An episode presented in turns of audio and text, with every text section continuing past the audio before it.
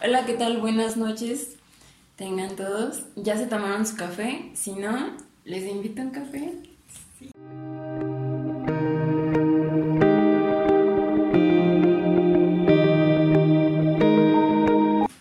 Cheers. Pues bienvenidos una vez más a un episodio de Te invito a un café podcast. Nosotras somos Paloma y Alejandra Navarro y ahora les tenemos la invitada que les habíamos presumido desde, desde el año pasado. Desde el primer podcast, yo creo. Sí, sí es cierto, ¿verdad? Este tema ya lo queríamos abordar, pero lo dejamos como para el inicio de año, las buenas costumbres y buenos hábitos y empezar pues bien. Y tenemos a... Hola. A mi amix Chris. Ay, Chris. Mucho gusto. Este, ella es licenciada en economía y actualmente está laborando en, R- en MR Finance. En Error Finance México. Así es. Y pues, como ves, si nos vas explicando un poquito de qué vamos a hablar el día de hoy. ¿De qué vamos a hablar? Mm, yo creo que es de una inquietud que no dimensionamos qué tan importantes sean nuestras finanzas personales. No hay una edad para empezar a, a- a tener control. No es nada más hablar del tema del ahorro, porque no. Es desde conocer todos nuestros ingresos, qué podemos hacer con ellos, de qué manera podemos economizar y sobre todo de qué manera podemos este, mejorar nuestra realidad inmediata. O sea, muchas cosas de estas no te las enseñan en la universidad. Y luego al momento tú de acercarte a una, una entidad financiera es complicado entenderlo. Entonces, no lo es en sí nada más. Yo lo que creo que lo que hace la diferencia es tener interés, definitivamente. Sí, la verdad que sí. Y sí es un tema bien importante porque de verdad mm, todo mundo siento, bueno, que queremos en algún momento de la vida empezar a hacerlo, pero muchas de las veces no sabemos cómo. Ya, sí. No. Y sí, sí está difícil. Pero pues platícanos. Mm, Platícanos más. por ejemplo, mm, la parte básica para empezar es ¿qué es la educación financiera? ¿O por qué creemos que puede ser importante? O sea, no sé qué sepamos de eso al respecto o por qué nos llama la atención. ¿Tú qué piensas? que de educación financiera, mira, estoy en buro de crédito, entonces, honestamente, sí debí tener una educación financiera, no manejé muy bien mi... Pero fíjate que ahí también tenemos esa información como errónea, porque de hecho el estar en buró de crédito, más bien puedes estar bien y mal en el buró de crédito. De hecho, debes de estar en buró de crédito. Sí, sí, o sea, me a que- no tengo un buen historial ahí, Eh, ¿no?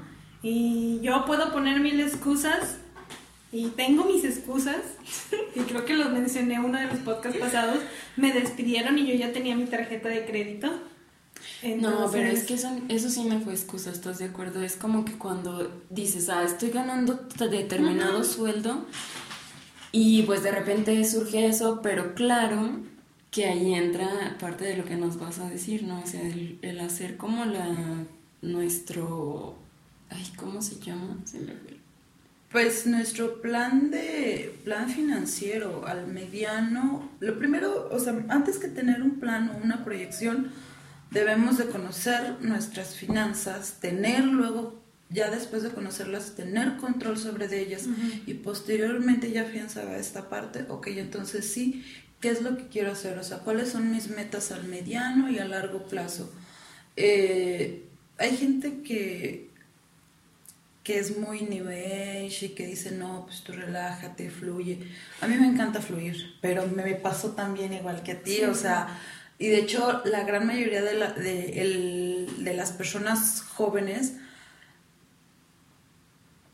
cuando salimos al mercado laboral y recibimos nuestro primer dinero, O sea, Mira, media te queda. Sí, pero llega un momento en el que no te es suficiente y empiezas de, ah, es que quiero una tarjeta de crédito y tú dices, bueno, o sea, no son malas las tarjetas de crédito, el tema es el fondo de para qué quiero una tarjeta de crédito. Y como dices tú, sí es bien importante al final de cuentas tener una este, huella crediticia que te diga cómo, cuál es el comportamiento de tu consumo, porque esto es como las etapas de la vida, o sea, crecer, las tienen, tienen que nacer tus finanzas de una manera sana, luego tienen que crecer y posteriormente para poder dar frutos, pues a lo mejor vas a tener, va a ser necesario llegar a obtener un crédito, ya sea personal o si estás pensando en emprender o si ya eres empresario, pues va a pegarte mucho el tema del, del, de tu historial crediticio.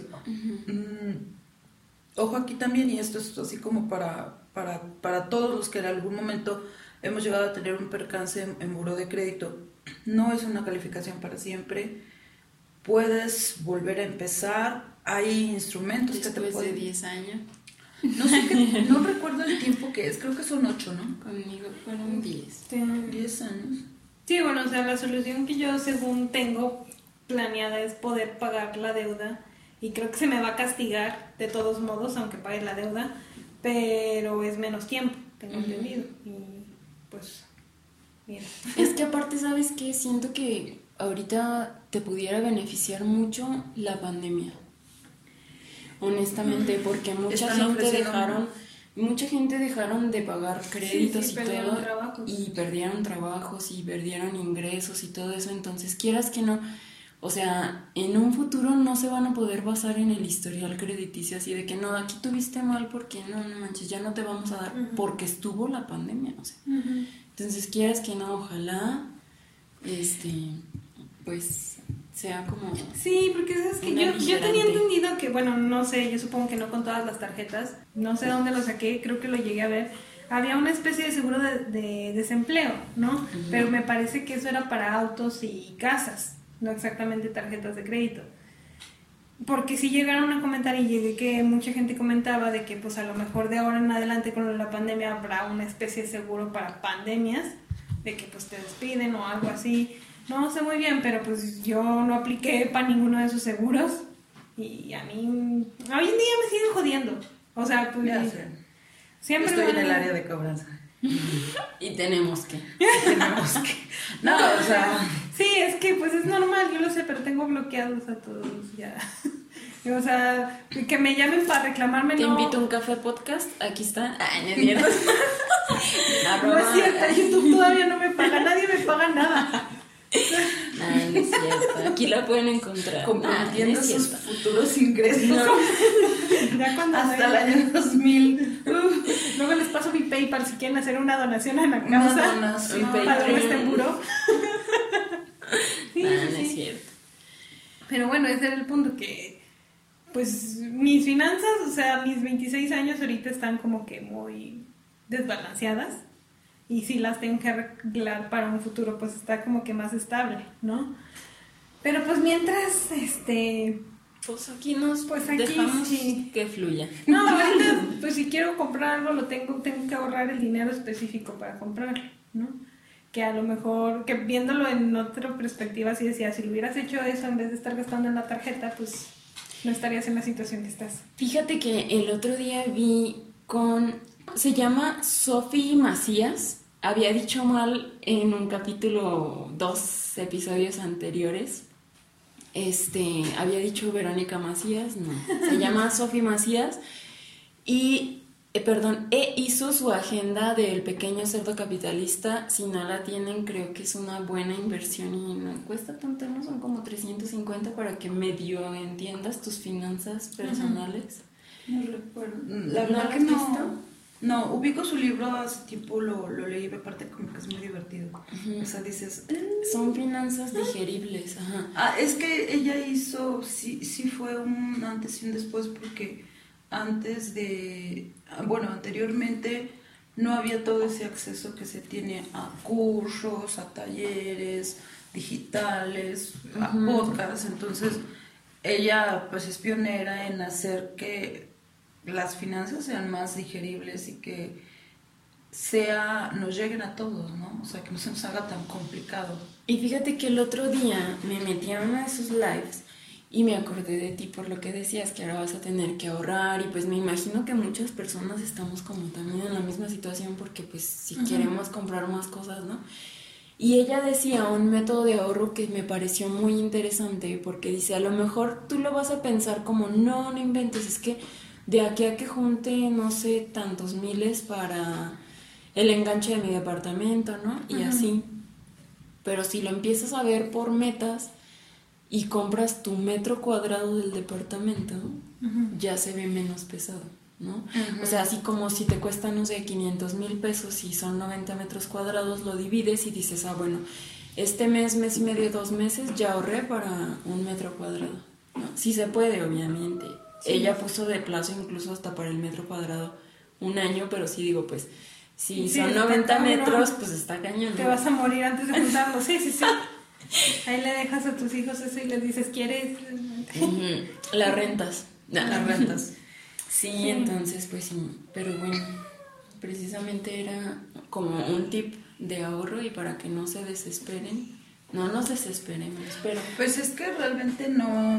mm, volviendo a la raíz, o sea, el tema ni, siquiera ahorita el, el problema del grueso de, de, de todo lo, de todos los millennials es básicamente el hecho de que queremos todo hoy. O sea, queremos todo hoy y eso presiona muchísimo para eh, una cultura de inmediatez que obviamente tiene un costo y que nos desbalancea bastante. Yo en este tema, y, lo comentamos en una ocasión, o sea, yo para, antes de decir por qué quiero ahorrar y establecer metas, porque luego es lo que hacemos, o sea, es como cuando quieres bajar de peso, haces un plan, mm, un- una proyección, un programa y dices voy a hacer esto, esto, esto, esto y esto otro. Igual con tus finanzas, voy a hacer esto y esto y esto y otro porque en este libro, en este podcast me recomiendan esto, esto y armas tú. Pero llega un momento en el que algo pasa, algo pasa y te es difícil cumplir las metas que tú mismo te trazaste. Aunque sabes que lo tienes que hacer, llega un momento y, y no creo que no haya persona que no haya incumplido sus metas financieras, así como cualquier otra. como las del 31 de diciembre. Que es una, por lo general siempre el, tema de, de- las finanzas personales sale a relucir en- en- dentro de estos propósitos, vaya. Pero mm, yo partiría de por qué en México nos es tan difícil, nos es tan, tan difícil ese tema este financiero y sobre todo y lo más preocupante es, ok, ¿por qué la comunidad egresada de las eh, universidades tiene este problema? O sea, si ya tuviste una formación universitaria, ¿por qué? ¿Por qué los, eh, la fuerza laboral que sale de la universidad no tiene conocimiento de sus finanzas? No voy a desacreditar la formación universitaria, creo que es necesaria y este, no es suficiente. No es malo decir que no es suficiente y que hace falta pues innovar un poquito más en, en lo que son las currículas a un mayor ritmo porque lo ocupamos, o sea, todos los, los universitarios ocupamos tener control de nuestras finanzas, conocerlas, pero también ocupamos sabernos vender. O sea, y ese es otro tema que, que, que no nos enseñan. O sea, yo, yo, ¿cómo voy a dar un valor agregado de lo que yo sé hacer al momento de acudir a una entrevista? Uy, ya sé. Otro tema es que tampoco nos enseñan a, a- a, dentro de las finanzas personales a pagar nuestros impuestos. No por querer pagar impuestos, sino porque ahí hay un beneficio mm, tangible al inmediato plazo que es, por ejemplo, si yo pago mis impuestos en tiempo y forma, puedo tener una retribución económica por parte del SAT en todo lo que incluye pago de colegiaturas mía, de mis hijos, de mis padres, todo la línea directa, en colegiaturas, honorarios médicos, eh, pues básicamente todo lo de la salud. Es que fíjate que en esa cuestión sí estamos muy desinformados porque, por ejemplo, ya ves que se hizo formal. Bueno, yo de hecho me acuerdo que nos mandaron a sacar la homoclave desde que trabajé en Costco. Creo que desde entonces ya teníamos que sacar la homoclave para precisamente, o sea, ya desde entonces estás pagando impuestos, pero desde ese entonces a mí nadie me dijo que yo podía facturar, por ejemplo, este, no sé, bueno, podía pedir factura, no sé, de lo que me decías de algunas cuestiones médicas, no de todas, de colegiaturas, por ejemplo, y cosas así para a lo mejor en cierto momento declararlas y precisamente recibir como la retribución del SAT, que, que pues a fin de cuentas para eso es. Pero tenemos mucha desinformación de eso porque toda la gente le tiene miedo al SAT y a los contadores y piensan que si se hacen formales es como no, es que tengo que pagar impuestos, o sea, de todos modos los pagas. Siempre se paga. Si algo tiene México es que en lo que compras ya viene el IVA incluido. y tu percepción salarial vaya. Y es muy diferente. Porque, por ejemplo, a mí sí me desbalanceó mucho cuando fui a, Estados Unidos de que te dicen, no, pues el agua un dólar. Y llegas y pagas y es dólar y medio más los impuestos. Y ya digo, o sea, ni compras a gusto porque la cuenta ya te salió más de lo que de lo que pensabas que, es. Sí, sí, entonces también entre países es muy diferente. Sí, y ojo, el sistema tributario en México ah, depende de cómo lo veas, o sea, se puede interpretar como para irte por debajo del agua, pero no es malo, o sea, realmente es uno de los sistemas tributarios más eficientes, eso sí, a comparación de, de, de un Estados Unidos, cuando te cae, te cae. Te cae y, o sea, en, México también pasa, pero no es lo mismo, o sea, no... Hace poquito hablábamos, bueno, le platicaba Ale de todo un chisme que hubo en España, de muchos, de al parecer muchas personas que se dedican a internet, que pues son gente que ganan más de millones de euros, porque al parecer en España te cobran el 50% de impuestos a partir de que ganas creo que 60 mil euros al año, 600 mil, no recuerdo bien la cifra, honestamente. Entonces se van al país vecino, que es Andorra, porque en Andorra nada más pagan un 10% de impuestos. Y la gente se queja que porque pues cómo es que gana 4 millones de euros este, y no puedo vivir a gusto con dos. Entonces, y pues, o sea, como vi un, una opinión de una persona que dice que va a sonar muy naco, pero eso es lo que dijo que pues en culo ajenos todos somos prostitutos, ¿no? sí, sí, que es muy fácil pues manejar el dinero de alguien más y decir, con dos millones de dólares vives, güey, da los otros dos a Hacienda. Entonces no, no está padre. Y pues la gente, o sea, para mí sería muy obvio irme si llegara a ganar esa cantidad. Pues o sea, ni la primera vez que me cobre Hacienda llego, me voy luego, luego.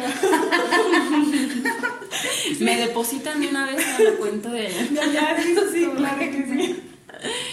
Pues sí, eso sí está como... Es, como que de país a país, o sea, a mí sí se me hizo muy raro que de un país vecino, del 50 al 10%, y que al parecer este país del que cobra el 10% tiene un mejor sistema de salud que España. Pero es ilegal, ¿no? O sea, hacer eso porque es, donde tú, donde está tu actividad. Eh. Este, no exactamente, porque por lo que entiendo, este, ellos, este, pues prácticamente no, no ganaron nada de España, de hecho ganan de Estados Unidos, porque ellos les paga Google Estados Unidos. Prácticamente. y es que es donde se, a lo mejor cambiaron la residencia, ¿no? Y pienso que hicieron esa reforma porque no ha de tener mucho la, me imagino que lo empezaron a hacer cuando vieron que tenían muchos este, youtubers o streamers o lo que quieras este, ganando muchísimo dinero ahí, saben lo que gastan, dicen, ah, pues si vivías con menos, claro que te puedo quitar la mitad y vas a vivir bien. Yo ahí de primero tenía una, bueno, tengo sentimientos encontrados porque digo, ah, no manches, o sea, ¿por qué me cobran el impuestos de, del Spotify, o sea, ¿qué les pasa? Ah, o de, Netflix. Sí, sí, sí, sí. ¿Cuál? Netflix. Ah, es que, híjole, a mí también me dio pues mucha cosa porque... Algo sin ti. Sí, sí, se siente muy feo. Te rascó. Porque Para empezar, Netflix lo pago, pues lo pago yo. Bueno, ya me ayuda mi hermano, desde hace un tiempo. Pero dices, me duele el codo, sinceramente, pagar Netflix, este, y porque, pues, como somos varios, sí pagué el plan más, más, Más alto. ¿no? Y sí, sí, sí. Entonces, Netflix, Prime, este, se me ocurrió el HBO hace poquito. Y, y tengo cable. Entonces digo, es que sí, el cable ni lo he tocado, te lo juro. Porque están estas plataformas que pues prácticamente ya tienen todo. Entonces, el día que mi papá quiera quitar el cable, pues que lo quite porque no, ni nos sirve, ni Es lo más, ve. yo ya- es- Sí, ese sí. es un tema financiero, Sí, o sea, realmente, o sea, La cosa es que venía, el bien chido dijo, es que viene el paquete con internet, teléfono y cable. Los canales, Entonces digo, pues sí, pero el teléfono nadie lo usa porque cada quien tiene su celular. Lo único que usamos es el internet. Porque el, el cable, pues, no, ya nadie lo ve. Mi papá, no, se la pasa viendo videos en YouTube. Desde que descubrió YouTube, él está fascinado con YouTube. Ve todo ahí. Cuando contraté Netflix, se echó todas las películas que quiso y otra vez regresó a YouTube. El Prime yo creo que ni le entiende porque ni lo usa. Y pues HBO menos. Ujú. Pero no ocupa el, el cable. Porque Entonces- no ha descubierto lo que hay. Ah, no No, pero eso, Si nadie lo usa, si somos aquí tres y nadie está usando eso, ¿para qué lo quiere? ese, es- ese es- eso también lo, lo vamos a, a, a- a tomar en, en- Cuenta aquí.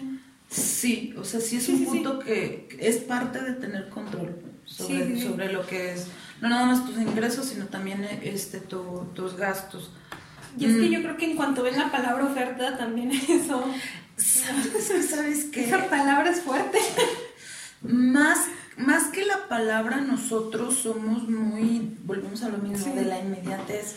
O sea, mm, creo que las ofertas no son malas siempre y cuando cubran tus necesidades. Sí, El tema aquí es de que nos dejamos seducir. Eh, Sí, a Ah. mí me han reclamado, perdón, varias veces mi papá, y me lo ha dicho él, que pues ya para que me lo diga él está cabrón, que soy como Ludovico Peluche con, cuando llegó con Vivi, préstame para mis llantas de tractor de nieve, Así, pero tú no tienes llantas de tractor de nieve, pero son, están en oferta las cuatro.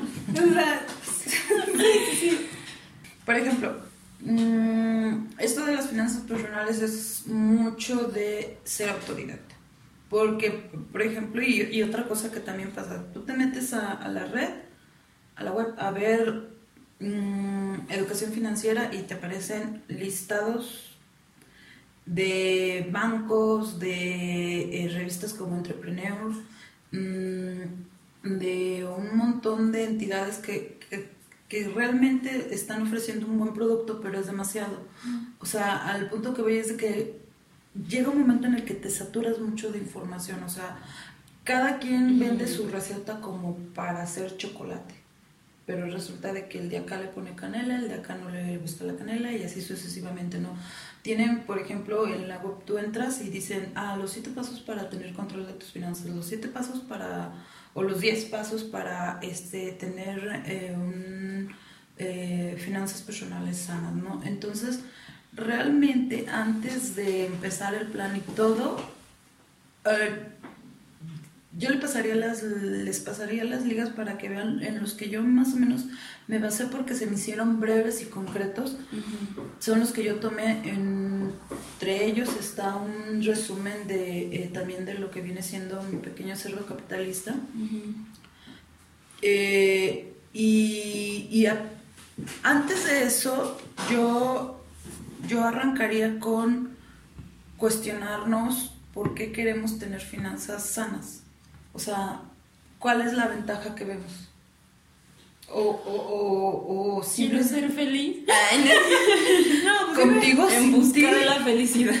No es cierto. Yo me imagino que por lo accesible que es después, ¿no? De, no sé, mi papá tiene su buen historial y es de, un- él sacó préstamos hasta para pagar la universidad de nosotros, ¿no? Entonces los paga y, y, lo- y luego sacó un préstamo para, sabe qué cosa de su negocio, lo pagó y ahora, o sea, ya no tiene deudas, pero él dice, el día que yo necesite sacar algo, pues tengo la posibilidad porque tengo buen historial. Entonces es como que una parte de su vida asegurada, ¿no? Yo, yo me imagino que es algo así. Yo Híjole, es que ya mucho tiempo supe lo que es vivir como el día. ¿Con qué? Como, lo que es vivir como, Como al día. como al día. Y es muy estresante cuando llegas a tener un, este, no sé, algún inconveniente. No sé, antes que me pasaba que, que se que se bonchaba el carro, ¿no? O que ya no sirven las llantas, o que Dios no lo quiera y se llegue a desvielar un carro. Algo así, un gasto mayor, o, o, digo, pensando en lo material, pero pues también en la salud. Y dices, o sea, ¿cómo le haces? Sí, de hecho, es una. El tema de pensar en tus finanzas personales es, es, es madurar. O sea, no, no hay otra. O sea, te caga cuando te dicen es que Salud. debes de ser una persona más organizada y madura. O sea, yo pienso en mis finanzas, que no las controlo, pero sí pienso en ellas. O sea, pero es que en general todos, o sea, porque mira, por ejemplo, muchas de las cosas que vienen aquí yo sé que las debo de hacer y no, no las hago. O sea, al, al punto que voy es de que eh, realmente de lo que se trata es eh, el hecho de que, por ejemplo, no tengamos la madurez que quisiéramos en muchos aspectos, no quiere decir que no sepamos que hay un beneficio de tener esa tranquilidad. Y el poder trabajar por esa tranquilidad es madurar. O sea, y volvemos a lo mismo, no es algo que viene por generación espontánea de, ah, no es, ya soy más inteligente, ay, sí, ya sé tener control sobre mis finanzas. Es madurar, ¿por qué? Porque el tema del, del cómo gastamos el dinero está muy relacionado con lo emocional. Mucho. Muchísimo. Y es que sabes que, por ejemplo, ya te tocará palmita. Por eso te traje esta plática antes de que te independices. Antes de que recorras nuestros Porque caminos y nuestros Sí, sufrimientos. es que de verdad, por ejemplo, te- ya lo platicábamos en un video en tu canal de, Perdón, pero me de cuando La planta me está molestando. ya le comentábamos en un video de cuando estaba estudiando la carrera, que era para mí un estrés muy grande, por ejemplo, que no tenía para pagar la mensualidad y nos tocaban exámenes, Bruji, y no me dejaban presentar examen sí. porque no pagaba. Y te lo juro que eran las entregas y yo a veces sí pensaba, no manches, y si choco y me mato ya LB, te lo juro, del estrés. Y ya después dices, o sea, qué necesidad, si a lo mejor hubiera salido menos. Si hubiera salido menos, bueno, entonces ni sale, bueno, sí, sí salimos. Si hubiera salido menos, si hubiera comprado menos papas fritas, si hubiera comprado menos hamburguesas o menos tortas o menos esto, y todo eso va de la mano con, con las finanzas personales, con la libertad financiera o al menos estabilidad financiera y con, con tu estado emocional, la verdad. Yo Fíjate que sí, hace poquito hablaba con una amiga sobre del dinero, ¿no? Porque le, le- yo le decía que cómo es que mucha parte de su familia le pide dinero cuando tienen trabajos donde ganan más, ¿no? O sea, te lo voy a poner un ejemplo. Esta persona, pues es que este, ponle que ganan, bueno, no voy a decir cifras mejor, pero la cosa es que la hermana Gana 10 gana más. pesos y la hermana cuánto gana 15. Algo así. bueno, la cosa es que la hermana gana más. Y de hecho, varias de su familia gana más que ella. Y a cada rato le piden dinero prestado. Entonces yo una vez sí le dije, ¿por qué te pido? O sea, no es que tú tengas, seas la que tenga que pedir prestado, pero no me concuerda cuando tú tienes más gastos que ellos y tienes un trabajo que te paga menos que el de ellos, ¿por qué te están pidiendo prestado? Y me dicen, es que, y su respuesta sí fue de, gastan a lo pendejo. Eh, a cada rato es de que, ay, me voy a comprar zapatos, me voy a comprar el bolso, me voy a comprar no sé qué, me voy a comprar no sé qué. Voy a comprar esto y no compran lo básico. Y para ella le piden lo básico, no sé, se me descompuso la estufa, ¿me prestas para pues arreglar la estufa? Pero pues, ¿por qué? Porque para ella es, para ellos es más fácil llegar y decirle a la hermana, préstame para arreglar la estufa. Porque si llegan y le dicen, préstame para comprarme los zapatos que no me pude comprar para arreglar la estufa, No, pues pues no. No, pero otra vez volvemos a lo que decías de la inmediatez, o sea, no se puede esperar la gente a juntar para comprar sus zapatos, no. Quieren el placer culposo Sí, sí. ya. Y es una locura porque son los zapatos y, ay, es que estaban bien bonitos y los compré también en rojos y en verdes. Entonces dices, yo he hecho eso. Sí, pendejas. Yo alguna vez lo hice, pero solo en dos colores. Sí, la cosa es que ah, se les creó una deuda con esta persona que, pues, yo me imagino que piensan que incluso no tienen que pagar porque es un familiar y, la desechan, ¿no? Y, y, deja de eso, o sea, pueden decir que siempre va a estar ahí para. Y muchas veces no sabes lo, lo que va a pasar. Yo creo que aquí de lo que partimos es cómo controlo esas emociones. O sea, ante el cuando es quincena o cuando traigo el aguinaldo encima o cuando recibí eh, muy buenas comisiones, si es que comisiono o cuando algo, ¿no? Aquí de lo que se trata es educarnos, o sea, es, este es el primer paso o el primer ladrillito de, ¿no? Porque obviamente y para todos los que en, su momento lleguen a, a escuchar esto, esto es querer y querer muchas veces implica pues hacer cosas que, que nos van a molestar. Y, digo que nos van a molestar porque, por ejemplo, yo pude tener un mediano control sobre mis finanzas, pero hasta que porque también me pasó lo mismo que este, hasta que este, mi papá me dijo, ¿sabes qué? Es que todo mundo podemos tener problemas de dinero dijo, pero no puedes dejar tu bienestar en manos de, de, un momento y, luego, pues es que ya, o sea, ya sabes, las justificaciones. Ya cuando acordé se me hizo fácil y pues me compré dos zapatos. iguales, de diferente color, por ejemplo, ¿no? Ah, bueno, pero si eran nude y negro, ¿qué te pasa? Ah, bueno, sí, yo también he hecho justo esos colores. Y ni modo, ya sé. Eh, el, el, tema aquí es de que, y él me dijo algo bien, bien claro, dijo, ¿quieres aprender a tener control sobre, sobre las cosas? Dijo, ponte a pensar cuánto vale para ti, por ejemplo, esos zapatos. Me costaron, no sé.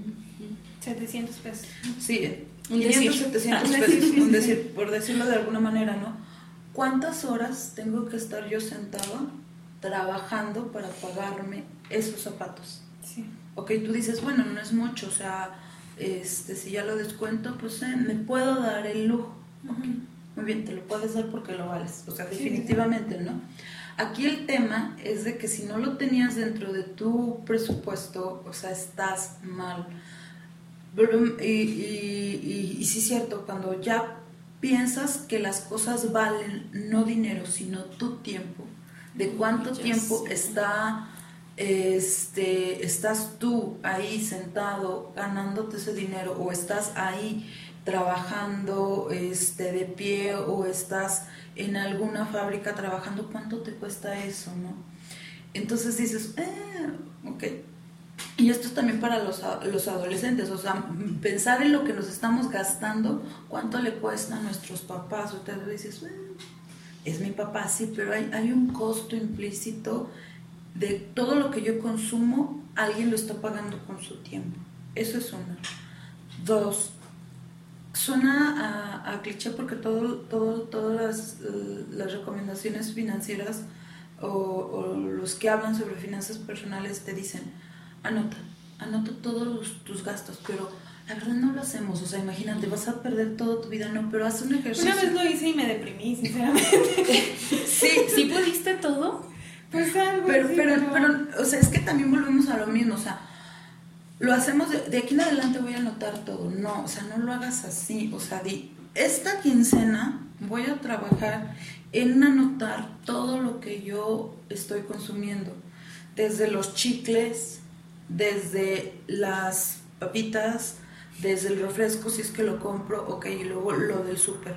Y dividirlos, o sea, o los junto, los pongo todos así en lista, y luego separo de lo que son realmente básicos, de lo que son gastos hormigas y de los que son compras de pánico.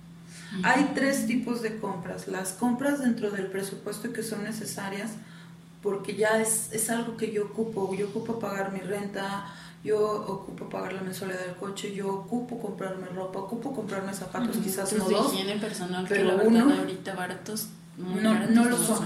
Pero eso entra dentro de, un, de, un, de una cesta básica de supervivencia. Pero están ok, los zapatos entran acá porque yo ocupo zapatos, o sea, tú ocupas zapatos, pero el segundo par ya entra en compras de impulso. Y el tema de las, de las, de las frituras y todo lo demás. queriendo decir que me lleve el mismo par todo el Sí. No, bueno. No, creo que no. Realmente, eh, o sea, ojo en esta etapa, porque a mí también me pasó. Sí. Deprimido forever alone. No, no se trata de, eso, se trata de que hagamos palpable nuestros hábitos de consumo. y, la verdad, yo, yo me di cuenta, lo hice yo una semana, me di cuenta que al final de la semana, porque pues, curiosamente era quincena, o sea, ya, ya me detenía yo, o sea, yo misma decía, ay, no, ya, ya esto no, porque porque ya mi lista va muy, muy acá, ¿no? Entonces ese es un segundo paso muy, muy importante, o sea, debo de saber en qué estoy gastando el dinero y de lo que no estoy teniendo en, en, mi mente, porque no está mal este, juzgar Claro, claro que no, pero si lo haces tres o cuatro veces al, a la quincena, a lo mejor lo puedes hacer una vez por semana y la otra vez, pues no sé, pícate fruta y come algo con chamoy. O sea, esto obviamente es un sacrificio tanto en hábitos como en hacer una disciplina, pero se supone que, lo que, si estás haciendo este cambio es porque tú quieres reforzar algún objetivo. O sea, tú quieres con ese dinero ahorrado cubrir algo, entonces es como una motivación circular es difícil, pero sí se puede. Pero si, por ejemplo, nada más tienes tu meta de ahorrar, no ahorras. O sea, tienes que decir, voy a ahorrar por esto y por esto. Si quieren, ahorita vamos a ver. Mm, ¿Cómo recomiendan que organicemos nuestro ahorro o, o, bajo qué elementos lo debemos de considerar? Y dentro de esta parte de ser conscientes, porque esto es esto de... Mm, cuántas horas estoy trabajando para cubrir las cosas y, y, tener, ver o, dimensionar mis gastos, ahora sí. Sumo todo lo que fueron las, las papitas o la busquería de, de, la quincena, ok, ahora sí, ¿cuántas horas? ¿Cuántas horas tuve que estar trabajando para poder pagarlo? Ok, a lo mejor no lo voy a, porque también luego nuestras metas somos súper irreales, no, yo no voy a comer, no voy a comer, eso es irreal, ¿no? Pues es... O o me pasa así como de que digo, no, ya, voy a hacer de comer diario y así, pero pues a veces se me antoja sushi y luego voy y lo compro y digo, ay, es que yo gasté. Es que está bien caro, sí, sí. A mí también me, pasa eso porque pues, yo no como en mi casa, estoy todo en el trabajo, mientras digo, ah, pues me voy a llevar mi lonche. Hoy, por ejemplo, sí me llevé mi lonche. Y, y digo, por ejemplo, yo sé que hoy, es miércoles, ¿no? Yo sé que mañana a fuerzas tengo que comprar porque son las voy a llegar a mi casa que 12 de la noche y no voy a llegar a hacer de comer, ¿no? Pues mañana yo sé que sí voy a comprar algo. Sí, sí, sí. Y son, o sea, son varios factores ahí, pero también soy yo muy como ni sé cómo decirlo, dije, digo, voy a hacerme de cenar, pero si me da flojera digo, no, pues el cómo sí me alcanza. Pero ahí está que luego batalla porque, ah, también tenía que poner gasolina, ¿verdad? ¿Qué cosas? Y se me va, sí, sí, sí. Esto te va a ayudar, o sea, porque te ayuda, o sea, definitivamente, o sea, si lo haces, hazlo en una sola hoja y eh, anótalo.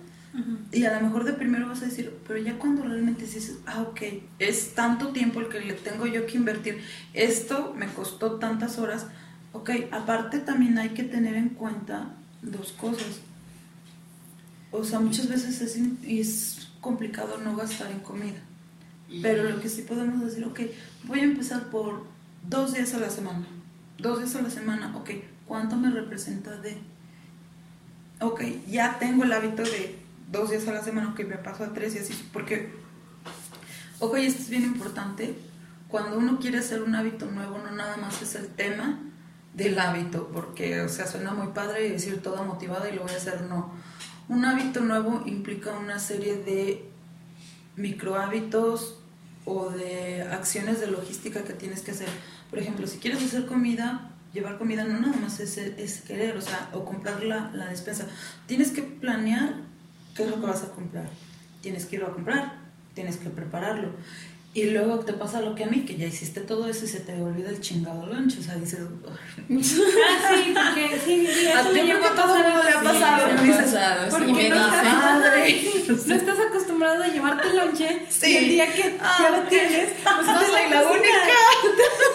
Te vas derecho y ya hasta que llegas al trabajo dices, yo me había hecho el lonche estúpido. Sí, sí, o sea, sí me ha pasado, me pasó más de una vez. Ah, Sí, sí. Hasta que compré. Sí, sí, sí. Y, y mira, dirán que es una tontería, pero yo me acuerdo que hasta compré la lonchera, compré los toppers y todo.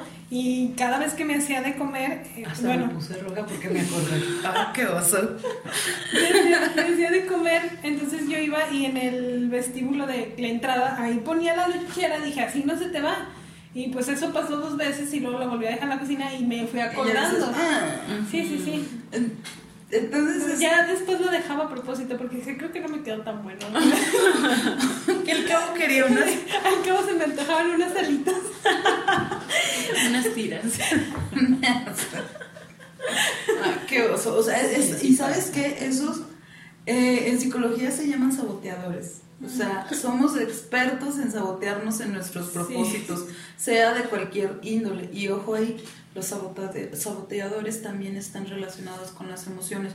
Cuando nosotros no nos compramos de manera genuina nuestro proyecto, nosotros mismos nos metemos zancadilla. Es, es- es un tema emocional y psicológico. Sí.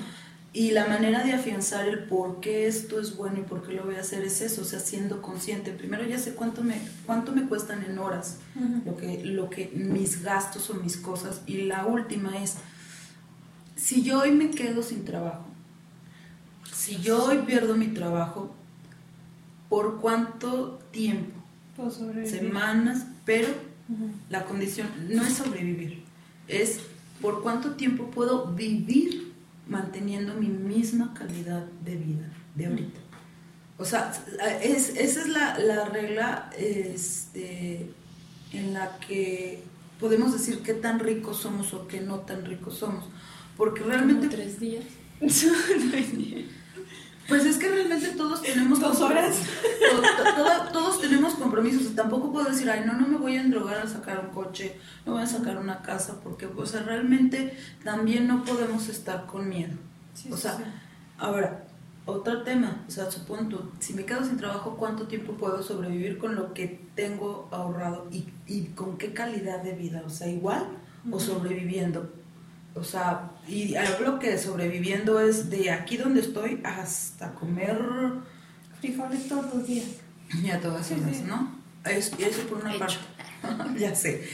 Ahora, el, el objetivo es de que si yo tengo un percance de esa situación, en primera puedo hacerle, ¿por cuánto tiempo puedo hacerle frente a mis compromisos? Ok, si ya en definitiva no puedo, ok, por lo menos cuánto tiempo puedo estar viviendo de manera dignamente con lo que tengo. Y la otra que, que también nunca pensamos, y es que en serio sí pasa, es, ¿y si me enfermo? o si se me enferma alguien. Y, y yo- y se los digo yo que, que estoy en, en- en- ahorita en el área de cobranza, siempre he estado en el área de ventas y, y soy experta en enjaretarle a la gente las cosas también. Es que en serio, o sea, si es, si es, o sea, adornas las cosas de tal manera que la gente lo quiera. Ujú. Cuando estás del, en- del área de cobranza, te das cuenta de que la gran mayoría de las personas ni siquiera leen su contrato. No leen su contrato. O sea, o sea, si no leen el contrato de un crédito automotriz, que van a andar leyendo el, crédito, el contrato de una tarjeta de crédito. Pues claro que no. Aparte No, es de que en la tarjeta de crédito ni te dejan leerlo, es así como Me- me, firma firma aquí, aquí, firma aquí, firma aquí, en donde le ponga yo amarillo. Sí, ajá, sí, la verdad. Yo- yo no- Ahí dice, le vendo mi alma a Ah. determinado banco. Sí, yo recuerdo mucho que yo estaba muy preocupada cuando pues perdí el trabajo porque decía, tengo una tarjeta de crédito, me van a embargar y no sé qué. Y sí me dijo mi hermano, pues no, se- las, los créditos mercantiles. no son embargables, pero sí paga. Es que es un crédito el consumo. O sea, Sí, sí. por ejemplo, incluso hasta ni te pueden embargar tampoco con No, pero sí me llegan amenazas de que me van a embargar. ah, sí, sí. Es que el tema, el tema es la psicología. Llevan un año. Ah, no, es que están condicionados a hacerte la vida como Sí, miserable, sí. ¿no? O sea, en ese aspecto, porque es una estrategia de cobranza. Pero independientemente de, de cómo te vendan la tarjeta, independientemente de qué tan embarcado estés con la tarjeta, retomando el los puntos anteriores, ¿por cuánto tiempo puedo sobrevivir con lo que yo tengo? Sí, sí, sí. O sea, después de, de hacer todo esto, este, Paloma no eres la única que vivió en depresión, o sea, no. No, yo, pues sí, bueno, en, en particular yo tenía dos tarjetas, que pues las dos entraron a buró de crédito, este, bueno, un mal historial crediticio. Y los dos me decían que embargo tal día, que luego, pues ah, ya mejor turnen, a ver quién llega primero, porque no, o sea, a ver quién les gana. Pero yo sé que no me van a embargar, nada más siempre me mandan, ay, fuimos y no estaba, y la próxima diligencia que no sé qué, güey, o sea, estúpida no soy, ya sé que, ya sé que no vienen, ya sé que no es embargable, sí te quiero pagar nada más. Debo pues, no niego, pago no tengo. E, eso es parte también de la, de la, educación financiera, porque retomando eso, o sea, como bien lo dijo Ale, ahorita estamos viviendo momentos pues muy atípicos en todos los aspectos, sí. ¿no?